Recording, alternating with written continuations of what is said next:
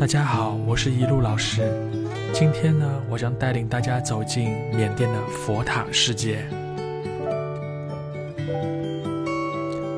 在佛教中，有着一花一世界，一叶一菩提的说法。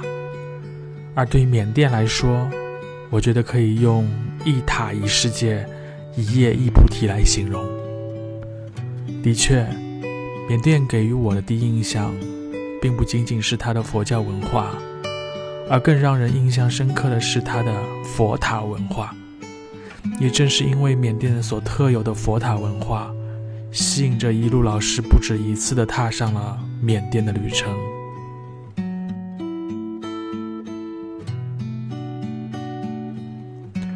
相信大家在各种缅甸的宣传资料上，都能看到佛塔的无处不在。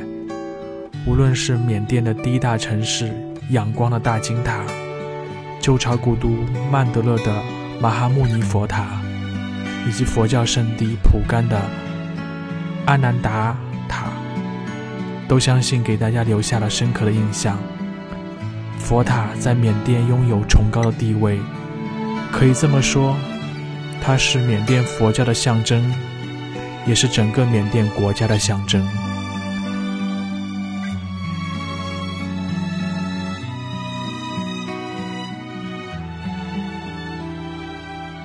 在缅甸的各个地方、城市或者乡村，都可以看到各式各样的佛塔，而最具特色的要数蒲甘的佛塔。当地的向导告诉我，蒲甘最鼎盛的时期，全城拥有超过四百万座佛塔，可以说每个缅甸人的心里都有一座属于自己的佛塔。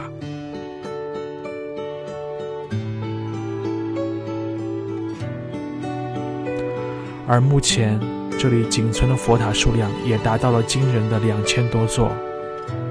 在蒲甘原来的老城区，佛塔相对集中，密度也相当的高。清晨坐在热气球上，穿越老城，俯瞰万千佛塔，是最美不过的了。